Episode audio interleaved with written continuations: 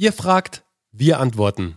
Die QA-Sessions von Geschichten, die verkaufen, ab sofort jeden Mittwoch. Los geht's! Wie kann ich bei einer Plattform, die zwei Kundengruppen B2B und B2C zusammenbringt, mit einer Story umgehen? Je eine Story, weil die Plattform bringt lokale Handwerksbetriebe und Endkunden zusammen und vermittelt Upcycling-Produkte. Danke für eure Unterstützung. Ja, da wirst du eine Geschichte brauchen für die Handwerksbetriebe und eine für die Endkunden. Ähm, wahrscheinlich wird es ja auch zwei verschiedene Bereiche geben auf eurer Plattform.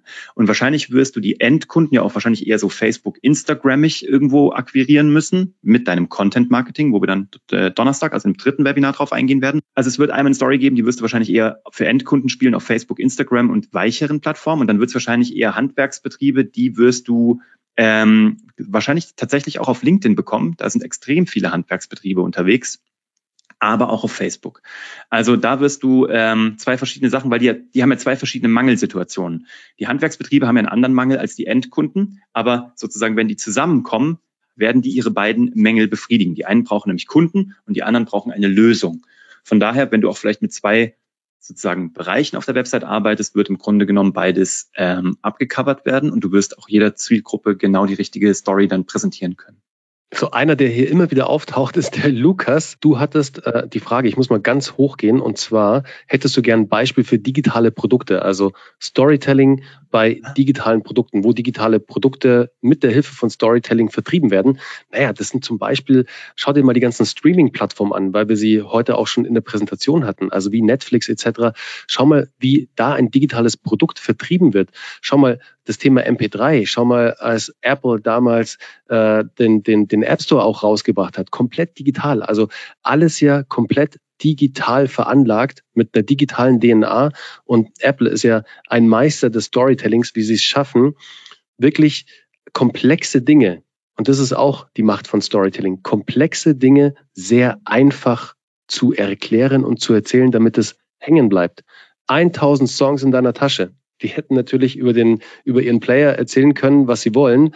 Aber sie haben gesagt, hey, dieses Ding kann 1000 Songs in deiner Tasche. Das ist auch Storytelling. Vereinfachen. Also wirklich da auch sehr einfach mit einer einfachen Story rausgehen. Und bei digitalen Produkten ist es vielleicht oft nicht einfach. Jetzt weiß ich nicht genau, was für digitale Produkte du vertreibst. Orientier dich da mal dran, was machen andere große Player, die ein komplett digitales Produkt vertreiben. Und du kannst digitale Produkte ja auch an, also tastbar machen, indem du sie visualisierst zum Beispiel. Storytelling ist ja nicht nur über Text, Storytelling ist ja auch im, äh, in der Form von Video. Mal schauen, ob er jetzt kam. Nee, kann man nicht. In Form von Video, in Form von Bildern. Weißt du, das erzählt ja auch eine Geschichte.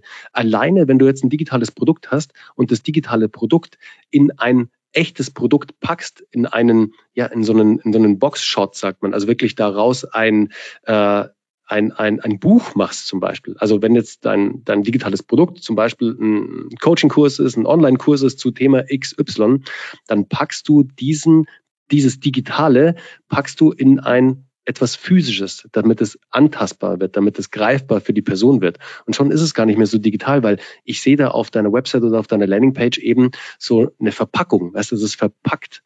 Das ist zum Beispiel auch was, über das du gehen kannst. Visual Storytelling, visuelles Storytelling ist genauso auch was ganz Wichtiges für digitale Produkte. Siehe Apple und 1000 Songs in deiner Tasche. Genau, außerdem kurzer Nachtrag ein digitales Produkt hat. Genauso ist sozusagen der Protagonist, hat ein ganz klares Ziel, ja. musste erstellt, programmiert werden, entwickelt werden durch viel Blut, Schweiß und Tränen. Und heute ist es die Lösung, die kein anderer hat. Und wenn das genau. für dich interessant ist, dann buch dir jetzt einen Test, schau dir das von innen an oder buch das Produkt. Also die Story ändert sich da überhaupt nicht, nur weil es digital ist. Aber eine super spannende Frage gerade von Jessica Trude. An welche Emotion sollte man abzielen mit seiner Geschichte? Welche Emotion reißt am meisten mit? Also, Leute kommen zu euch, weil sie Hoffnung haben wollen. Also Verzweiflung, Unsicherheit ist der Start oder der State, in dem sie gerade sind. Ja, also vielleicht Verzweiflung schon, auf jeden Fall äh, Neugier im besten Sinne. Ähm, das ist das, wenn sie wirklich Probleme haben. Oder aber Sie haben, haben wir gerade eine Podcast-Episode gemacht, die am Sonntag rauskommt. Es gibt auch Kunden, die kein Problem haben. Im Sinne von, das sind Kunden, die Kunst kaufen. Die wollen eher Schönheit, die wollen ähm, angeregt werden, die wollen Status, die wollen zeigen, was sie haben.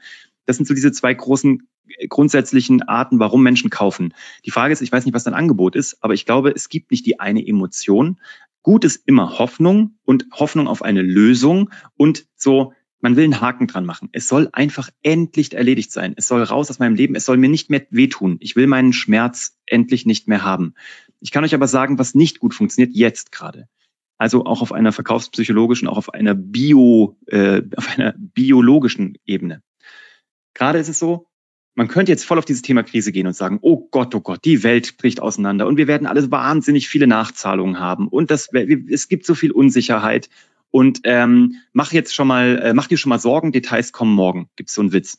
Also wenn man jetzt auf Angstmarketing geht, das ist total falsch, weil seit drei Jahren sind Menschen eher getriggert. Seit drei Jahren haben Menschen Angst, weil seit drei Jahren ist Krise und wir leben ja immer noch alle. Und wir sind ja auch alle nicht, äh, oder viele, die meisten, denen geht's immer noch gut. Wir haben alle was zu essen, wir haben ein Dach über dem Kopf, aber die, wir sind gerade in einem sehr großen Angstumfeld. Wenn du jetzt kämst mit Angstmarketing und auch noch Angstgeschichten äh, erzählst, das ist ein Problem, weil wir alle gerade ähm, so einen Angsthormonspiegel haben, dass wir dann in Schockstarre verfallen. Also ich gebe euch den Tipp, erzählt jetzt Geschichten von Lösungen, von Weiterkommen, von Investitionen in die Zukunft, von Hoffnung, weil nichts anderes müssen wir jetzt auch machen.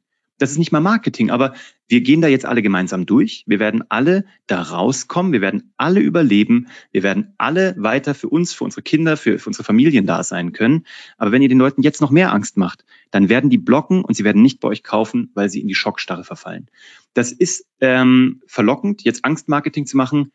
Empfehlung von uns, macht das bitte nicht. Macht jetzt ja. ähm, arbeitet mit positiven Emotionen. Das ist das, was ich jetzt mal so beim Thema Emotionen mitgeben kann. Ansonsten müsste man das mal, Jessica, ein bisschen äh, zerlegen und gucken, was genau bietest du an. Dann könnte man diese Emotionen genau rausarbeiten. Das machen wir auch gemeinsam mit den Teilnehmern, dass wir genau gucken, was zu welchem, also welche Emotionen, welche Skala kann ich da spielen für welche Zielgruppe.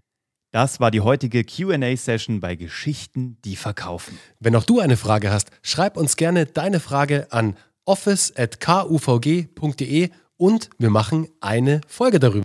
Wir hören uns wieder am Sonntag mit der nächsten regulären neuen Episode, freuen uns auf dich und hab noch eine schöne Restwoche. Mach's gut.